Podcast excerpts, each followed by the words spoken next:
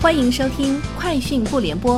本节目由三十六克高低传媒联合出品。网罗新商业领域全天最热消息，欢迎收听《快讯不联播》。今天是二零一九年八月二号。三十六克获悉，滴滴出行通过其风控合规部微信公号“滴滴清风”发布针对二零一九年上半年内部反腐的公告。公告显示。滴滴在二零一九年上半年查处三十余起内部违规事件，有二十九人因严重违规被解聘，其中十人因涉嫌违反法律法规被移送司法。滴滴出行 CEO 程维在转发相关公告信息时评论：“滴滴对腐败舞弊零容忍，绝不姑息，也请大家监督。”三十六氪获悉，阿里巴巴 VIP 发布年度省钱榜单，数据显示。阿里巴巴 VIP 上线一年，已累计为用户节省数十亿元。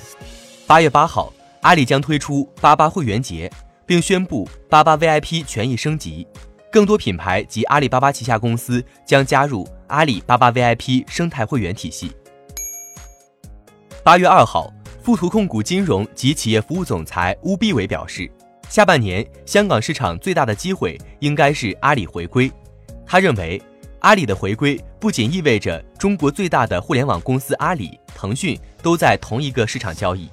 同时，阿里回归对于在美上市的中概股回归有一定示范作用。三十六氪获悉，天眼查数据显示，八月一号，北京搜狗信息服务有限公司出资一百万元成立海南搜狗智慧互联网医院有限公司，法定代表人为搜狗公司首席科学家许静芳。搜狗智慧互联网医院的经营范围为健康咨询、医疗服务、医疗设备租赁等。法国媒体报道称，亚马逊法国分公司证实，该公司计划将把数字税转嫁给使用 Marketplace 销售平台的法国企业，将对其征收一定数额的佣金。亚马逊称，已经开始就此事通知使用 Marketplace 平台的第三方卖家，宣布将向他们增收一定数额的佣金。谷歌公司宣布，从二零二零年初开始，谷歌将在欧洲安卓用户首次设置新手机或平板电脑时，为他们提供一个新的搜索供应商选择界面。被用户选择的搜索引擎将成为安卓主屏幕和 Chrome 浏览器搜索框的默认搜索服务提供商。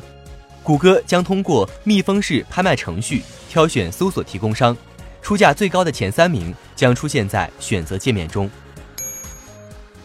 针对智能助手 Siri 可能存在隐私漏洞事件，苹果公司已经在全球范围内暂停分析行为，并将对分析过程进行评估，以确定 Siri 是否正确的听到了查询，还是被错误的调用。此外，Siri 还将在未来发布软件更新，让 Siri 用户选择是否参与评分过程。二零一六年从百度离职，联合创办猎户星空的贾磊。今日在朋友圈发文宣布回归百度，贾磊表示，回归到百度，希望能够探求到人类对语音交互认知的本源。二零一一年，贾磊加入百度并组建团队，开始着手研究语音技术，